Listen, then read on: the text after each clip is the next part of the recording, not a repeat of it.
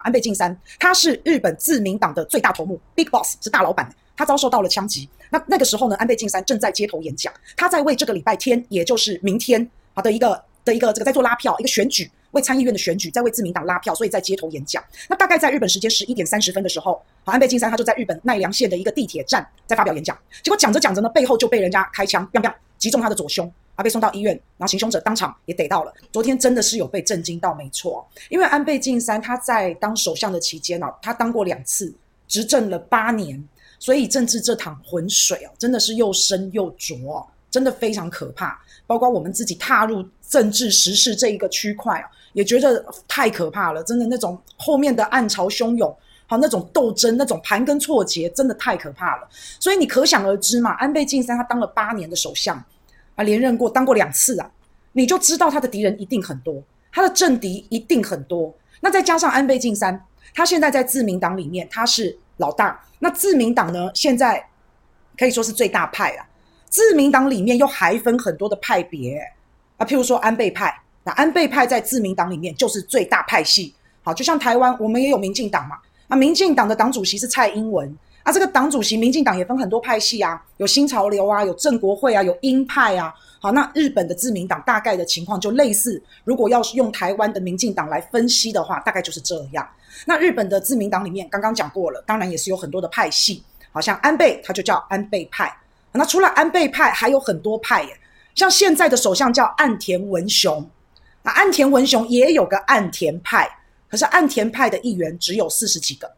安倍派的议员有九十几个。好，那你就知道了，安倍派在这个自民党里面啊，可以说是呼风唤雨啊。他又当过前首相，是不是？啊，就盘根错节的利益。那自民党又是鹰派，他比较激进的，他比较不像鸽派。啊，那君君以前是鸽派哦，君君以前都会道歉说对不起啊，那种就是比较温和的，是鸽派。好，那我后来被谢燕谢大哥弄到鹰派，我现在变成鹰派，不要赖给别人哦。那安倍晋三他可以说就是日本的右翼派的鹰派的老大，自民党的老大。那日本的鹰派就属于比较保守力量啊，比较激进一点。那在最近这几年哦，大家对鹰派哦都比较认同，鹰派的势力哦就大抬头。那你当了老大，你做的事情又大家都诶算是越来越认同，有没有人会羡慕妒忌恨？当然有啊。那鸽子就看不顺眼老鹰啊，鸽派就看不顺眼鹰派啊。好，同党之间的相互的竞争，党内自己也是杀得刀刀见骨诶、自民党党内也不是都挺安倍晋三呢、欸，啊，所以他得到他他有很多的政敌啦，也会激起一些很多的反对力量。啊，这个温和派鸽派比较传统，比较爱好和平，比较中间人士，他们就很讨厌安倍。再加上自民党里面自己也是内斗，好，所以你看到自民党里面除了我们刚刚讲的安倍派。那个是前首相安倍晋三，现在首相岸田文雄有一个岸田派，好，安倍派第一大，岸田派第四大，中间还有两个派，麻生派、茂木派。好，你看那个派系也是非常的多的，那几个派系也都是打来打去啊，吵来吵去啊，争来争去啊，往内户打，大家都很厉害的。好，那所以现在安倍派最大，其他的三个派，麻生、茂木、岸田派，当然也会集合起来对抗安倍派嘛。好，所以安倍晋三这个老大，你不要以为他很好当嘛。他也是非常不好当的，他敌人超多的。安倍晋三是日本现在他虽然已经是前首相了，但是他是现在还是影响力非常大哦。那他现在被暗杀了，好，这个不幸往生了，过世了。他死之后，请问谁的受益者？谁是最大的受益者？这个过两天就要选举了嘛，明天呐，啊，日本就要选举了，最大受益者一定是安倍晋三。过世往生的这个人所属的党派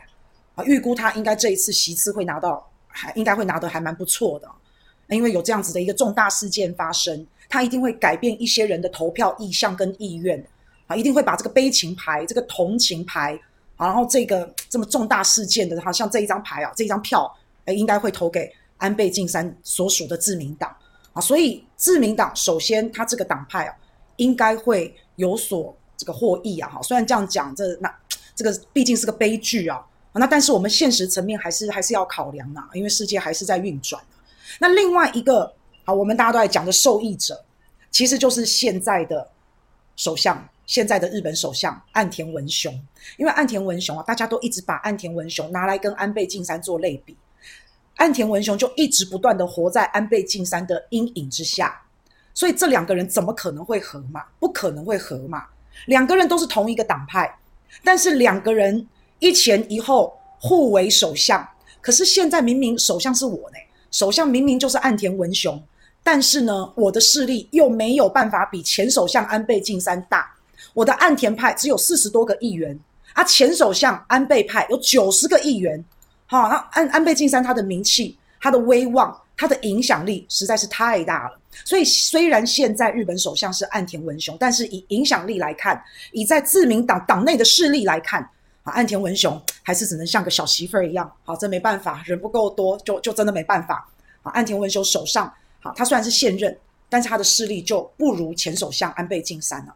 那如果我是现任首相，但是我的势力又不够大。啊，我又要被前首相给钳制，我一定做起事来绑手绑脚啊！搞不好岸田文雄还常常会觉得很窝囊诶，搞不好。那可是你看岸田文雄哦，他虽然现任首相，他一开始他其实比较温和，他比较中间路线，他比较鸽派啊。就算在自民党里面，他是属于比较温和派的。可是他在最近的一些政策、一些策略，他越来越激进了。好，譬如说他一一面倒的就往美国那边全部靠上去了。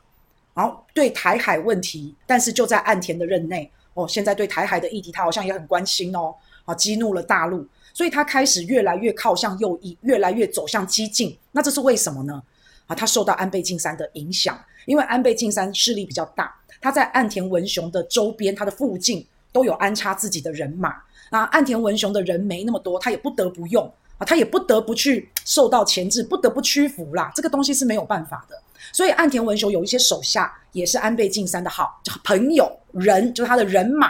啊。那安倍晋三就也安插了自己的人马在看着岸田文雄，钳制岸田文雄啊。所以岸田文雄你可以很明显的看到他的从从上任以来啊，他的这个政策慢慢慢慢慢慢越来越激烈，越来越激进，越来越走向鹰派啊。那当然他也要看风向嘛。现在鹰派抬头，那他本来以前温和温和的，那现在靠向鹰派，你也有可能说他是看风向，毕竟识时务者为俊杰。好，那现在安倍晋三被刺杀身亡了，岸田文雄可以说再也不用活在安倍的阴影之下了。再加上这个礼拜天日本要举行选举，啊，那所以